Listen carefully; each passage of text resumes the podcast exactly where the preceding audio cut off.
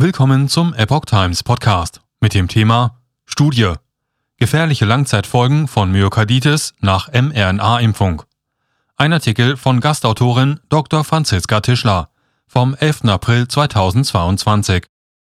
Seit dem Beginn der Corona-Impfungen mehren sich Berichte über Herzmuskelentzündungen, insbesondere unter Jüngeren. Verschiedene Studien zeigen, dass derartige Warnsignale dringend ernst genommen werden müssen, denn es gibt keine leichte Myokarditis. Sie führe in fast allen Fällen zu Folgeschäden oder Tod binnen weniger Jahren. Herzmuskelentzündungen, Myokarditis, nach Verabreichung von mRNA-Covid-Impfstoffen sind ernstzunehmende, potenziell lebensbedrohliche Erkrankungen, die gerade bei jungen Menschen in erschreckender Häufigkeit auftreten. Auch vermeintlich milde Verläufe können zu Spätfolgen wie Herzinsuffizienz, Herzrhythmusstörungen oder plötzlichem Herztod führen. Ein alarmierendes MRT-Signal für solche möglichen Spätschäden bei Myokarditis nach mRNA-Impfungen zeigen neue Studien aus der Fachliteratur. Erkrankungsrisiko durch mRNA-Impfung deutlich erhöht. Das Risiko, nach der zweiten Dosis der mRNA-Impfung an Myokarditis zu erkranken, hat sich nach einer umfangreichen US-amerikanischen Studie für Jugendliche und Erwachsene bis 49 Jahren deutlich erhöht. Bei männlichen Jugendlichen zwischen 12 und 15 ist das Risiko nach der zweiten Injektion der BioNTech-Pfizer mRNA-Vakzine 133-fach höher gegenüber dem normalen Risiko in diesem Alter. Auch bei Mädchen und jungen Frauen ist eine teils drastische Erhöhung zu sehen.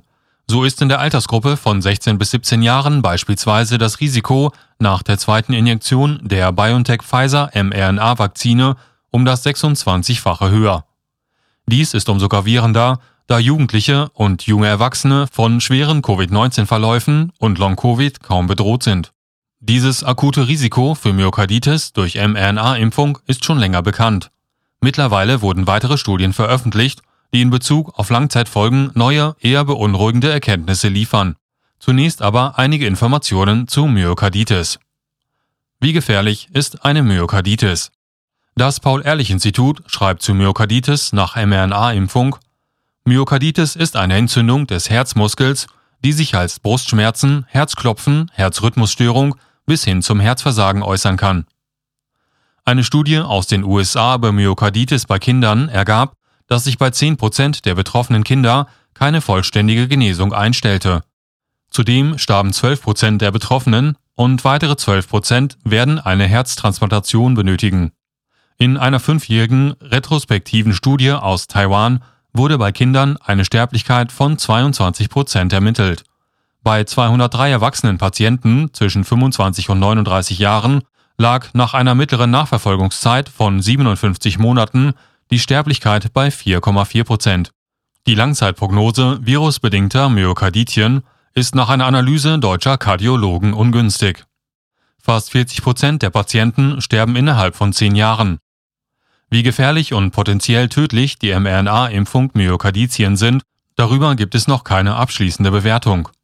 Eine erste Einschätzung liefern Einzelfallberichte und die erschreckend hohen Zahlen, die in Nebenwirkungsportalen gemeldet werden. So weist das US-amerikanische Impfnebenwirkungsmeldungssystem VAERS in einem Zeitraum seit Ende 2020 die außergewöhnlich hohe Zahl von 6.095 Fällen für Myokarditis und Perikarditis bei jungen Menschen zwischen 12 und 39 Jahren nach einer Covid-19-Impfung auf. Zum Vergleich, in den Jahren 2018 und 2019 beispielsweise waren es insgesamt 43 gemeldete Fälle bei allen gemeldeten Impfstoffen. Die Gesundheitsbehörde CDC überprüfte bei einem Teil der Myokarditis-Fälle, ob sie die strengen CDC-Kriterien für Myo- oder Perikarditis erfüllten und konnte 67 Prozent der Fälle bestätigen. Es ist also nicht so, wie manchmal suggeriert wird, dass die Mehrheit der Fälle hysterische Falschmeldungen wären. Nach einer dänischen Bevölkerungsstudie wurde die Sterblichkeit bei mit BioNTech-Pfizer-Vakzinen geimpften Myokarditis-Patienten auf 2,1 Prozent geschätzt. Die Rate von Herzinsuffizienzien lag bei ebenfalls 2,1 Prozent. Der Studienzeitraum war Oktober 2020 bis Oktober 2021. Schwer zu diagnostizieren wegen oft unspezifischer Symptome. Eine Myokarditis ist oft schwer festzustellen und zu diagnostizieren. Die Symptome sind oft unspezifisch. Bei Kindern fehlen kardiale Symptome oft gänzlich. Manchmal zeigen sich nur gastrointestinale Symptome, also Bauchschmerzen und ähnliches. Auch Frauen reagieren oft sehr untypisch. Möglicherweise wird das Risiko für Frauen aufgrund der oft unspezifischen und oft auch unmerklichen Symptomatik unterschätzt. Häufig geben Frauen als Symptom nur Atembeschwerden, Dyspnoe an. Bleibt die Myokarditis unbehandelt, so entwickelt ein Teil der Patienten lebensbedrohliche Rhythmusstörungen oder eine fortschreitende Herzinsuffizienz. Bei Kindern sind diese Zahlen erschreckend hoch. So entwickeln 80 Prozent der betroffenen Kinder bei unbehandelter Myokarditis eine chronische Herzerkrankung.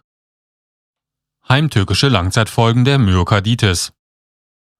Das besonders Heimtückische an der Myokarditis ist, dass auch nach auffälligen, beschwerdefreien Zeiträumen von Monaten oder sogar Jahren und auch nach vermeintlicher Genesung plötzlich lebensbedrohliche Herzrhythmusstörungen oder fortschreitende Herzinsuffizienz auftreten können. So beschreibt ein Übersichtsartikel zu Myokarditis bei Kindern und Jugendlichen die Langzeitfolgen.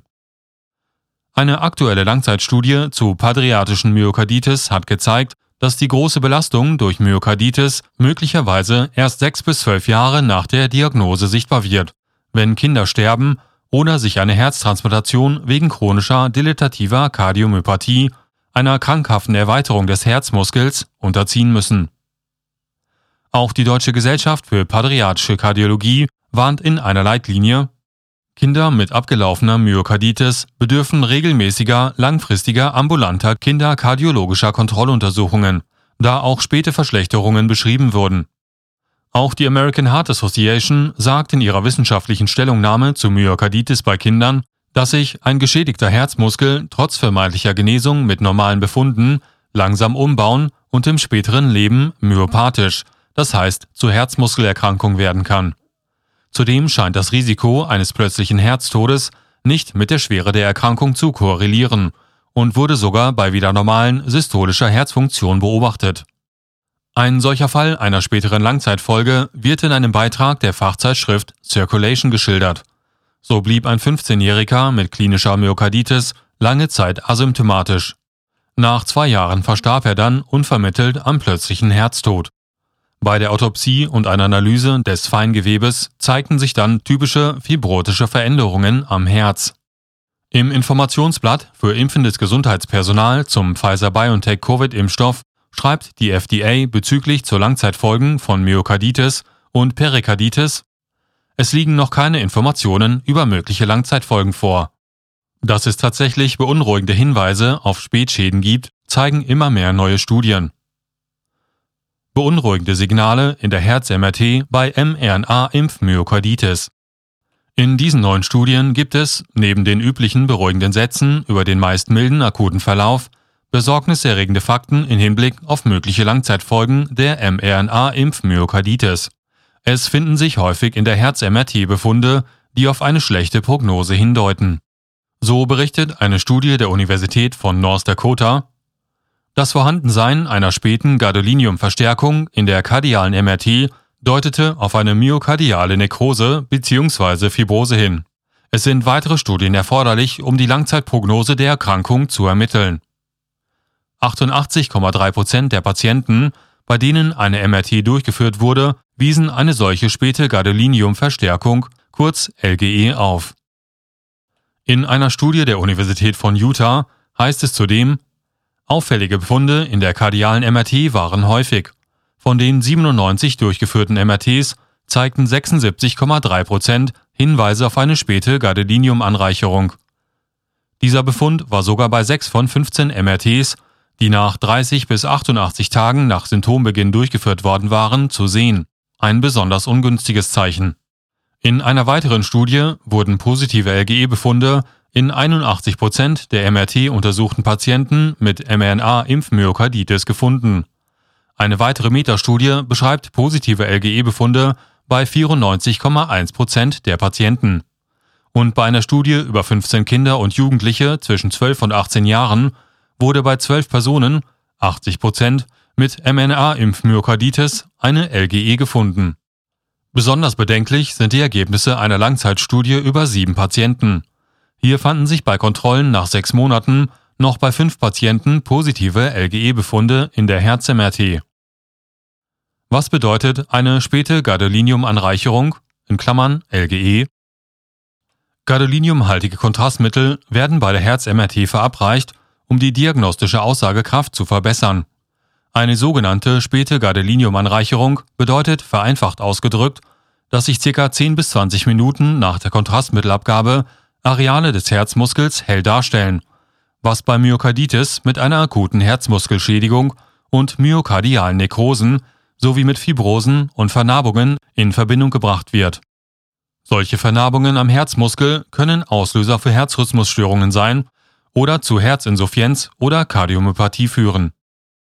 Zur Gefahr der Vernarbung zitiert die Zeitung HNA den Kinderkardiologen Dr. Stefan Renz, dass es keine leichte Myokarditis gebe. Demnach sei die Gefahr einer Vernarbung bei einer entsprechenden Erkrankung immer gegeben. Eine solche Vernarbung könne später sogar zu einem plötzlichen Herztod führen. LGE gibt Hinweis auf erhöhte Mortalität.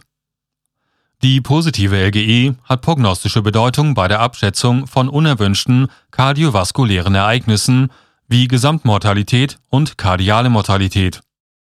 Eine positive LGE ist ein starker Vorhersagewert für schlechte Ergebnisse bei Myokarditis und klinisch vermuteter Myokarditis. Gerade bei MRT-Untersuchungen, die einige Monate nach Beginn der Symptomatik durchgeführt werden, spricht das Bestehen von LGE für Fibrose und damit für eine ungünstige Prognose. In einer Metastudie mit drei Jahren Nachbeobachtungszeit zeigte sich, dass die schlechteren Ergebnisse vor allem bei Patienten mit positiver LGE auftraten. Die Autoren kamen zu dem Schluss, dass eine positive LGE ein starker Vorhersagewert für ein schlechtes Ergebnis der Myokarditis und klinisch vermuteter Myokarditis ist.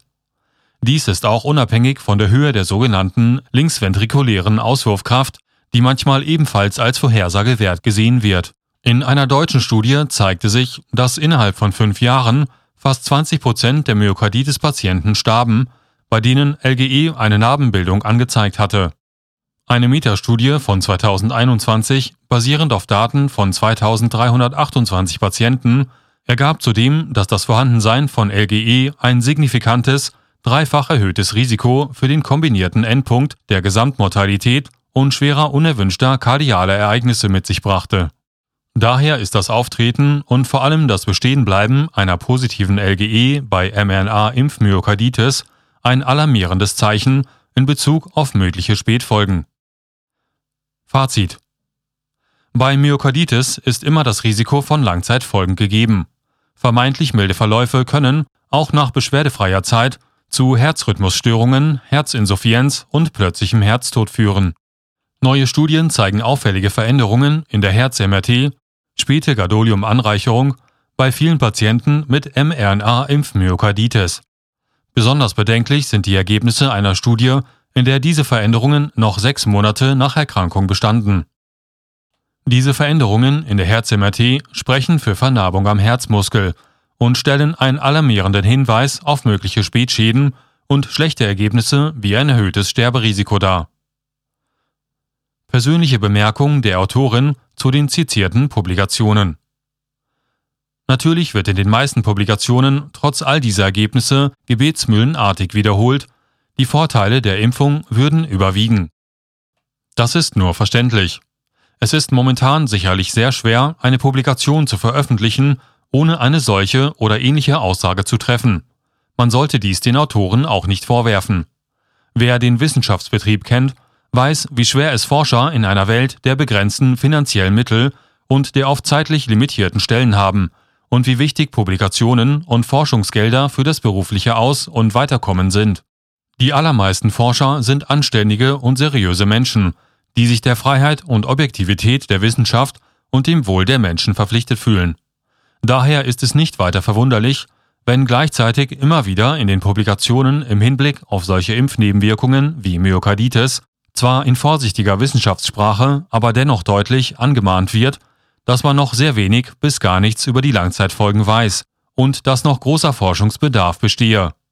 Oder auch ganz konkret, dass bei Persistenz von Schäden, wie sie die LGE anzeigt, aufgrund des Risikos für die Patienten eine längerfristige Überwachung und weitere Studien nötig sind.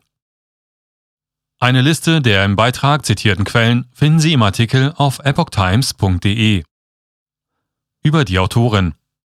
Dr. Franziska Tischler, Pseudonym, hat lange im Labor gearbeitet, sowohl mikrobiologisch als auch immunchemisch. Dieser Artikel erschien zuerst auf dem Blog von Dr. Peter F. Meyer tkp.at unter dem Titel Gefährliche Langzeitfolgen von Myokarditis nach mRNA-Impfung. Beunruhigende Fakten aus neuen Studien. Dieser Artikel stellt ausschließlich die Meinung des Verfassers dar. Sie muss nicht zwangsläufig die Meinung der Epoch Times Deutschland wiedergeben